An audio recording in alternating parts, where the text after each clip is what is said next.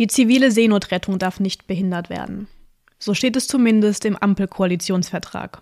Doch das scheint das Verkehrsministerium unter Volker Wissing nicht zu interessieren, denn laut einer geplanten Änderung der Schiffssicherheitsverordnung sollen Schiffe, die unter anderem wohltätigen und humanitären Aktivitäten dienen, nicht mehr zum Freizeitbereich zählen.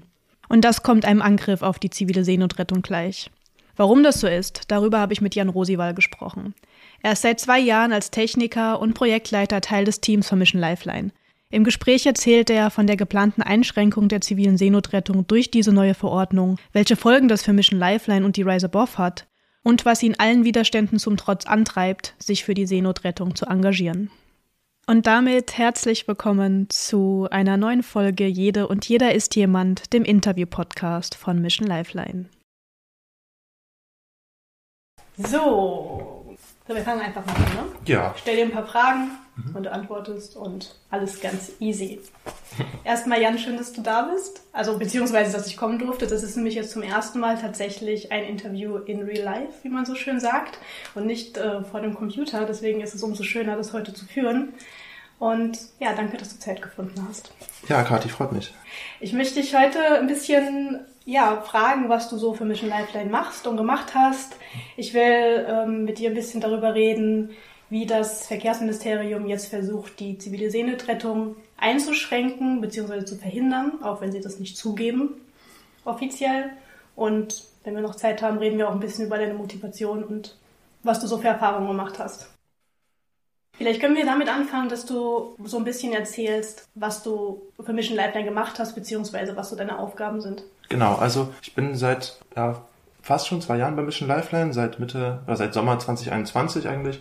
Und ja, bin als Techniker dort dabei dazugekommen, also dort erst zwei Monate ehrenamtlich äh, gearbeitet und dann hat es sich eigentlich ergeben, dass äh, Mission Lifeline gerade noch jemanden gesucht hat und äh, ich hatte auch ja sehr viel Spaß an der Arbeit dort, da fand es eine sehr sinnvolle Sache und bin dann seit äh, ja, August 2021 hauptamtlich dabei und habe dort eigentlich die Koordination äh, der Aufgaben in der Werft übernommen. Also das Schiff ähm, von Mission Lifeline, die Rise Above, das Schiff eben, bei dem ich gelandet bin und damals 2021 lag das noch in Deutschland. Es gab sehr viel, ja noch sehr viele Reparaturarbeiten zu tun, die ja, erledigt werden mussten, bevor das Schiff in den Einsatz gehen konnte ins Mittelmeer und ja, die Organisation, die Betreuung der Ehrenamtlichen ähm, auf der Werft, ähm, dann eben in Deutschland, später auch in Spanien und dann auch in Sizilien, das war eigentlich meine Aufgabe. Klingt spannend. Also du hast mir ja vorhin, schon als das Mikro noch aus war, auch erzählt, dass du Schiffsbau studierst. Das hängt dann auch damit zusammen quasi. Das, dein Interesse genau. an Schiffen war wahrscheinlich schon vorher da? Nee, es hat tatsächlich, äh, tatsächlich noch nicht. Also ich habe vorher ein Bachelorstudium gemacht, auch im Ingenieursbereich, aber ähm, hatte mit Schiffen gar nichts zu tun und äh, durch Mission Lifeline bin ich dann zum ersten Mal in Kontakt gekommen mit der ganzen maritimen Branche eigentlich und dadurch auch sehr, in sehr kurzer Zeit sehr viel gelernt oder sehr viel lernen müssen und habe so eine Begeisterung für Technik und fand das eben total toll bei, bei Mission Lifeline, dass ich das auch in, für was Sinnvolles einsetzen kann. Ja, das war so ein Punkt, der mich persönlich immer irgendwie gestört hat, dass viele, ja, viele Jobs, die im Ingenieursbereich angeboten werden, das ist mit diesen moralischen Aspekt, sage ich mal, komplett äh, außer Acht lassen und das fand ich bei Mission Lifeline irgendwie sehr, sehr gute Kombination. Deswegen bin ich dabei geblieben und daher kam auch meine Motivation für das Studium äh, Schiffbau in Berlin, was ich eben seit ja, Oktober letzten Jahres jetzt mache. Ne, das ist ja super. Dann, dann hat das eine ja das andere quasi verstärkt und ja. umgekehrt. Ne?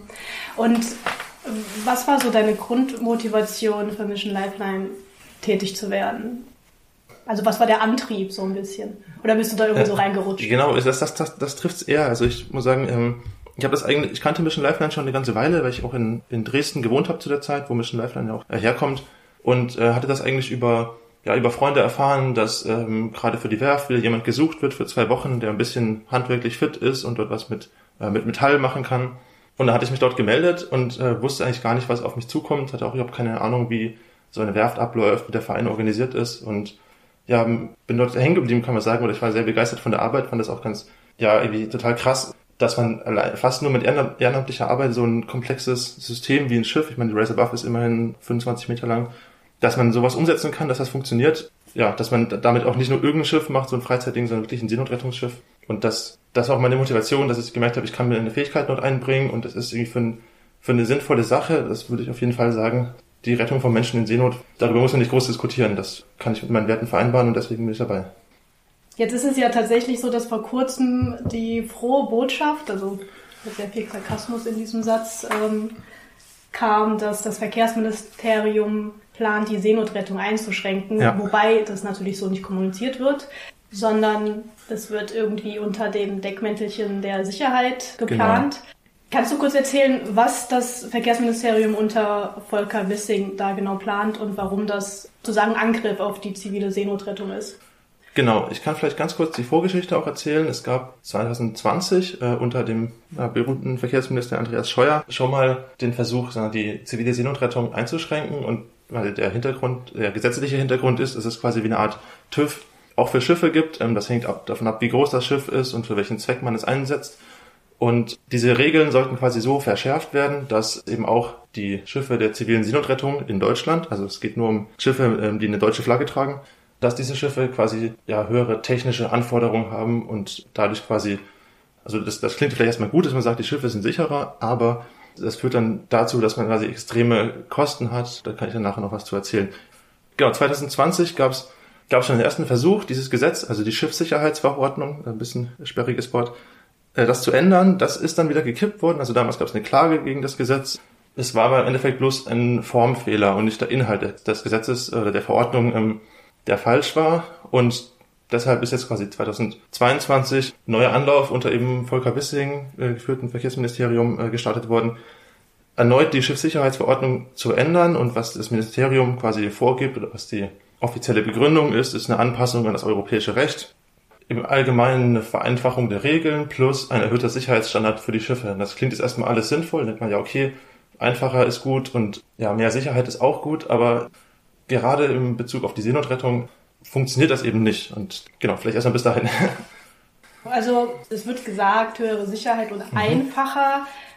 Ich hatte dann noch irgendwas gelesen von, dass, dass das dann nicht mehr unter Freizeit zählt, sondern dass man die gleichen Anforderungen erfüllen muss wie so ein großes Frachtschiff beispielsweise. Genau, genau. Also das, das ist der Knackpunkt. Und ähm, bisher ist es so, ähm, dass wie gesagt, dieser Schiffstüv, also die sicher oder die technischen Anforderungen, die für ein Schiff gelten, die gelten eigentlich nur für Schiffe, sagen wir, ab einer bestimmten Größe und die meistens einen kommerziellen Zweck ja, verfolgen, also zum Beispiel eine Gewinnerzielungsabsicht, zum Beispiel Transport von Containern oder eine Fähre. Und alles andere ist dann Freizeitzweck, also das ist jetzt ein bisschen verkürzt, aber im Prinzip geht es um den Freizeitzweck. Und dann haben wir gesagt, ja, Seenotrettung, das ist nicht kommerziell, weil wir natürlich keine Tickets verkaufen an Leute, die wir retten, sondern weil wir das ehrenamtlich machen, unentgeltlich. Und ja, die, die gesamte Crew an Bord, also alle Menschen, die dort mithelfen, auch ehrenamtlich äh, bei uns arbeiten. Deswegen, und die machen das in ihrer Freizeit tatsächlich. Also würde ich quasi mitfahren, würde ich dafür auch nicht bezahlt werden auf dem Schiff. Das wurde auch rechtlich, also durch ein Gericht bestätigt, dass Seenotrettung Freizeitzweck ist. Und deswegen sind wir mit unseren Schiffen bis zu einer bestimmten Größe von diesen Sicherheitsanforderungen ausgenommen. Wobei dazu muss man eben sagen, dass die Seenotrettungsschiffe eigene Sicherheitsstandards haben. Also wir haben unsere eigenen Ansprüche an uns, dass wir natürlich wollen, dass unsere Crew, die für uns rausfährt, sicher ist, dass auch die geretteten Menschen an Bord äh, sicher sind und dass das Schiff technisch in einem guten Zustand ist. Und was jetzt eben passiert, was das, das Verkehrsministerium in dem aktuellen Entwurf der Änderung schreibt, ist, dass quasi politische, wohltätige und humanitäre Aktivitäten ausgenommen sind. Das bedeutet, dass es keine Freizeit mehr, sondern das ist gleichzusetzen, ja, quasi mit einem gewerblichen Einsatzzweck, so könnte man sagen. Und deshalb gelten in Zukunft, oder sollen in Zukunft für uns die gleichen Anforderungen gelten wie für ein für ein Frachtschiff, was 300 Meter groß ist. Ist natürlich für uns schlecht und macht, macht auch keinen Sinn. Warum ist es schlecht für Organisationen wie Mission Lifeline? Das erste Problem ist, dass die Schiffe, die wir einsetzen, schon ein bisschen älter sind und meistens aus einem speziellen Umfeld kommen. Unser, die Rise Above, unser Schiff, ist ein ehemaliges äh, Militärschiff. Das heißt, es gibt keine, wir haben die Pläne oder einen Teil der Pläne für das Schiff nicht, weil das, ja, die liegen beim Militär, die bekommen wir nicht. Mhm. Das ist trotzdem ein sehr sicheres Schiff, weil ja, die Militärschiffe haben im Allgemeinen einen sehr hohen technischen Anspruch an sich selber und das Problem ist aber, dass wir quasi die rechtliche, ja, die Zertifizierung, also diesen Schiffstüv nicht bekommen, weil wir die Pläne nicht haben und dadurch quasi gezwungen werden, extrem teure Umbauten an unserem Schiff vorzunehmen oder eben ein anderes Schiff zu kaufen. Heißt, es ist für uns eine extrem große finanzielle Belastung, obwohl die, die Sicherheit obwohl es darum eigentlich gar nicht geht. Die Sicherheit des Schiffs ist so, äh, wie wir es jetzt haben, eben gewährleistet. Und es ist ja auch noch nie irgendwas passiert. Also genau. es ist ja in der, seit ihr mit der Rise Above rausfahrt, ist ja noch nie irgendwas passiert, weder der Crew noch den Menschen, die ihr gerettet habt.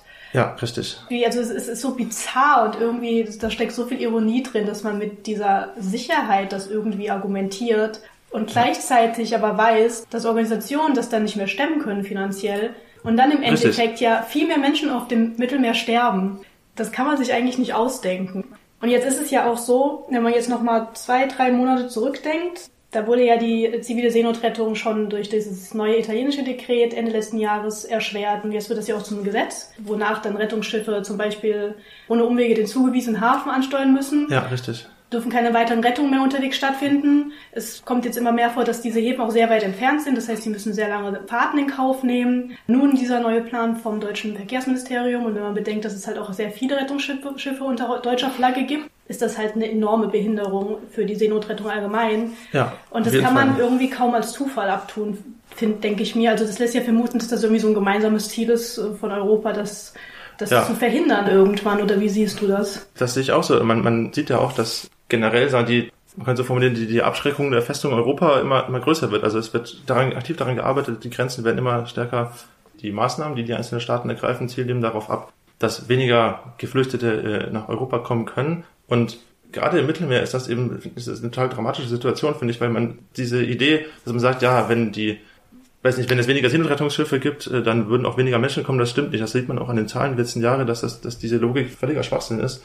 Und die Menschen versuchen trotzdem nach Europa zu kommen. Also die Menschen, die auf der Flucht sind, die fliehen nicht, die, die fliehen ja vor etwas. Und das, wenn, wenn es keine zivilen Seenotrettungsschiffe im Mittelmeer gibt, oder wenn es keine Seenotrettung im Mittelmeer gibt, dann werden die meisten dieser Menschen eben irgendwie ertrinken oder dort äh, sind einer extrem großen Gefahr ausgesetzt. Und deswegen ist es eben so fatal, dass, dass die europäischen Staaten versuchen, also Italien und Deutschland auch beide, die zivile Seenotrettung einzuschränken. Und das, das perfide an diesen beiden Gesetzen, also an dem italienischen Dekret und an der deutschen Verordnung ist ähm, auch, dass zum einen das italienische Dekret, du hast es schon gesagt, sieht vor, dass man äh, den Hafen anlaufen muss und ähm, dann meistens ist es eben ein Hafen, der sehr weit weg ist. Das heißt, um diese, dieser Anforderung möglichst äh, gut nachzukommen, ist es eigentlich aus Sicht der Seenotrettungsorganisationen sinnvoll, kleine und schnelle Schiffe zu haben, die quasi möglichst schnell diesen Hafen anlaufen können und dann wieder zurückkehren können. Und genau diese, dieser Schiffstyp wird eben mit der neuen Verordnung, der deutschen Verordnung eben ausgeschlossen, weil das ist das quasi, wenn man versucht, ein bisschen runterzubrechen, was, was passiert, dass Schiffe ab 24 Meter ähm, extreme äh, Sicherheitsanforderungen erfüllen müssen, weswegen sie eigentlich für den Einsatz, ja, weswegen das eigentlich mal, unrealistisch ist, als Seenotrettungsorganisation so ein Schiff in Einsatz zu bringen, außer man hat da wieder ein extrem großes, vielleicht zum Beispiel ähm, die Sea-Watch 5, Sea-Watch hat ein neues Schiff und das ist, ist sehr, sehr groß. Das können aber nicht alle Vereine, das können die wenigsten Vereine leisten. Es gibt in Deutschland einige andere, zum Beispiel Rescue Ship, die Segelschiffe betreiben und wir, die Rise Above ist eben auch 25 Meter das heißt, die Rise Above würde auch unter diese neuen Gesetze fallen. Diese, diese Klasse zwischen Schiffen, die äh, ab 24 Meter bis, sagen wir vielleicht mal 35 Meter, das wäre eigentlich die Größe an Schiff, die ideal wäre, um sagen wir, sehr effektiv Seenotrettung zu betreiben im Mittelmeer. Aber genau diese Schiffsgröße, der, der wird eben extrem erschwert durch die neue Verordnung mhm. in Deutschland. Es ja. ist ja auch so, dass das zusätzlich noch im Widerspruch steht zum Koalitionsvertrag, der ja, ja. wo es ja wirklich ausdrücklich steht, die zivile Seenotrettung darf nicht behindert werden und genau, genau. das geschieht ja jetzt.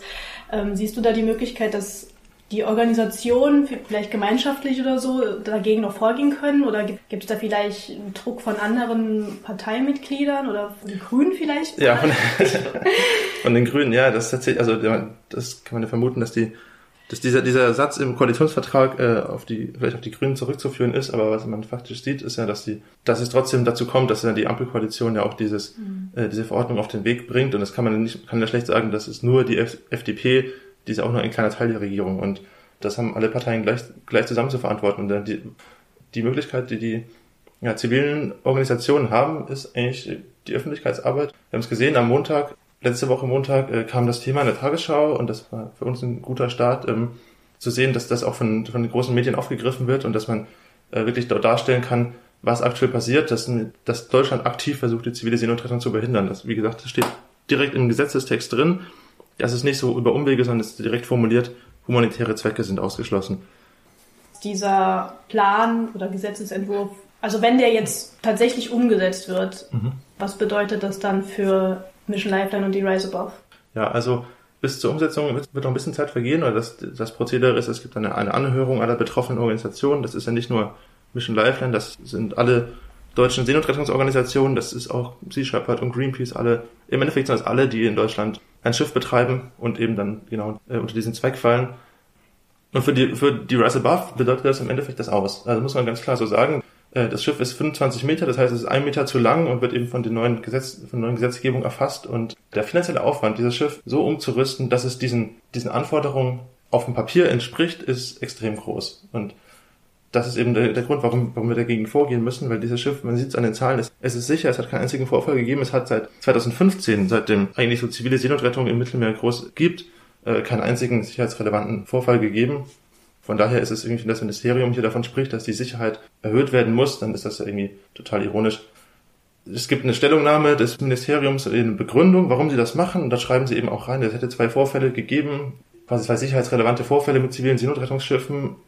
Das stimmt nicht, muss ich ganz klar sagen, sondern das waren Fälle, in denen die Menschen um das Schiff herum, also das Schiff kommt in, eine, in einen Seenotfall und sieht, okay, es sind so viele Menschen, wir können sie nicht alle an Bord nehmen, deswegen müssen wir einen Seenotfall auslösen.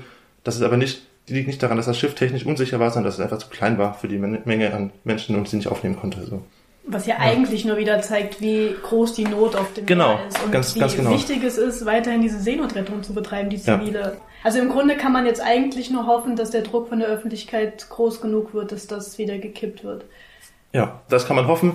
Es ist aber sehr, wie soll ich sagen, wir haben rechtlich nicht wirklich eine Handhabe gegen die Verordnung, weil die werden sich ja wahrscheinlich nicht die Blöße geben, sich nochmal aufgrund eines Formfehlers quasi ähm, das Gesetz kippen zu lassen. Von daher ja, kann man nur hoffen, dass der öffentliche Druck ausreicht, ja, dass das Ministerium ein Stück weit zurückrudert, aber das ist die einzige, die, die einzige Möglichkeit, die wir haben. Also immer wieder neue Hürden, was die Seenotrettung angeht, obwohl es sowieso schon schwer genug ist. Ich würde, glaube ich, jetzt nochmal, um das Ganze noch ein bisschen abzurunden, mhm. jetzt haben wir noch ein bisschen Zeit, nochmal kurz zu dir und deinen Erfahrungen, deinen Motivationen zurückkommen. Ja. Weil, also gerade wenn man jetzt unter Anbetracht dessen, dass es ja einfach immer schwieriger, immer komplizierter wird und du bist trotzdem engagiert. Hast du irgendeinen so Geheimtipp, wie man so engagiert bleibt, obwohl es immer schwieriger wird? Also, das ist, ich weiß, was du meinst, dass, wie ich sagen, je länger oder je mehr man sich im Aktivismus bewegt und je mehr man sich in diese Themen vertieft, desto mehr fällt einem auf, vielleicht wie viele Krisen es auf der Welt gibt und wie, wie viel Leid es gibt und das kann einen ganz schön überwältigen oder das kann einen sehr in so, ein, so, eine, so eine Schockstarre bringen und sagt, oh mein Gott, was kann ich überhaupt tun? Und ich finde, das ist gerade so die, die Möglichkeit, die wir alle haben, uns bei, zum Beispiel bei der zivilen Seenotrettung einzubringen, weil man dort wirklich sehr aktiv was tun kann oder man kann sich ja direkt einbringen. Also es ist, es ist kein abstraktes Demonstrieren in Deutschland. Man ist dort am Schiff, man ist direkt an der Werft und jede Schraube, die man dort reindreht und jede, jedes bisschen Bildwasser, was man rauspumpt, so, das sorgt dafür, dass dieses Schiff wieder in Einsatz gehen kann und äh, ganz, ganz konkret Menschenleben retten kann. Also das ist, man kann diese, sag mal, diesen, diesen Schrecken oder diese, diese Überwältigung von, von schlimmen Dingen, die man so wahrnimmt, kann man vielleicht irgendwie umsetzen in Energie und ganz konkret sagen, man, ich mache was oder ich, ich kann bei solchen Projekten mithelfen und direkt was ändern. Also das ist meine Motivation da, ja. Ja, man kennt es ja vielleicht auch ein bisschen so auch von persönlichen Krisen, auch wenn man sich auf irgendwas fokussiert, dann vergisst man das irgendwie auch so ein bisschen, ja, wie genau. tragisch alles ist und man fokussiert sich halt und man kommt dann irgendwie, man hat irgendwie das Gefühl, man, man kommt trotzdem irgendwie einen Schritt weiter. Ja, und das ist, ich denke, dass ähm, das Leid, das man, also das, das Leid, das man vielleicht sieht oder dass die, dass die Menschen dort haben, das ist ja nicht das eigene Leid. Und das, glaube ich, dass man sich ganz bewusst machen, dass man, äh, dass das richtig schlimm ist, was man wahrnimmt und was man auf Bildern sieht. Aber man darf sich davon eben nicht selber quasi irgendwie handlungsunfähig machen lassen, sondern man muss das einfach als, ja, als Motivation sehen, aktiv zu werden. So, ja. So sehe ich das. Also geht mir ähnlich bei solchen Sachen. Mhm. Ja, ich habe sonst gar nicht mehr so viel.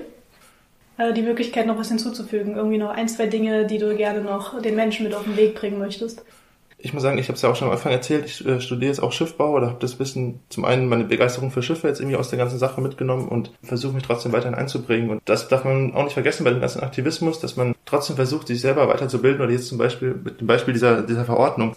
Man wird diese Verordnung nicht nur durch Demos und durch Öffentlichkeitsarbeit kippen können am Ende, sondern man muss auch irgendwie rechtliche Punkte finden oder man muss sich sehr tief in die Materie einarbeiten. Das kann ich irgendwie auch nur empfehlen, dass man sich wirklich intensiv damit auseinandersetzt und sich selber irgendwie weiterbildet ja, ich würde doch gerne würde auch eine Sache zitieren von diesem, von dieser Stellungnahme vom Verkehrsministerium, was ich richtig zynisch fand, dass hier drin steht, sinngemäß, dass diese Seenotrettungsschiffe noch einen äh, erhöhten Sicherheitsstandard brauchen, sonst stellt, stellt das am Ende ja eine Gefahr dar für die, für die Menschen an Bord. Und wenn man das mal überlegt, dass es, wie perfide das ist, dass man sagt, ja, lieber sollen wir, sollen wir gar nicht retten, bevor wir retten, und das ist eventuell eine Gefahr, das ist dann eventuell gefährlich, wenn die Menschen an Bord.